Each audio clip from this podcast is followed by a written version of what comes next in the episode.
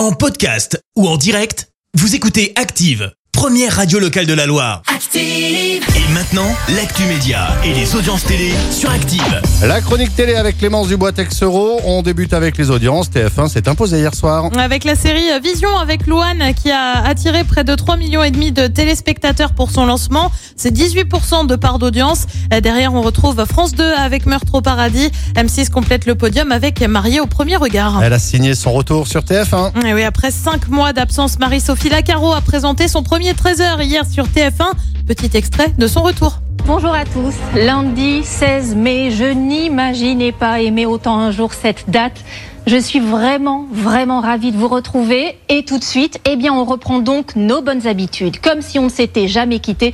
Ouais, un peu faillotte Marie-Sophie Lacaro. On le rappelle, elle avait été absente et remplacée euh, par Jacques Legros et Julien Arnaud en raison d'un problème à l'œil. Et puis une bonne nouvelle euh, pour les adeptes de la série Baron Noir. Il pourrait bien y avoir une quatrième saison euh, sur Canal+.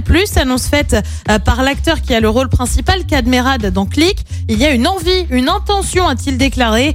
Des propos qui contrastent avec ceux du scénariste qui avait annoncé il y a deux ans que la série s'arrêterait à l'issue de la troisième saison. Bref, une affaire à suivre. Le programme ce soir, c'est quoi? Sur TF1, comme tous les mardis, eh ben, on retrouve Colanta. Sur France 2, c'est un film Sorry We Missed You. Sur France 3, un film aussi avec La Doc et le Veto partir et revenir. Et puis sur M6, c'est le retour de la série 911. C'est à partir de 21h10. Merci beaucoup Clémence. Clémence que l'on retrouvera tout à l'heure 10h pour lecture. Merci. Vous avez écouté Active Radio, la première radio locale de la Loire. Active.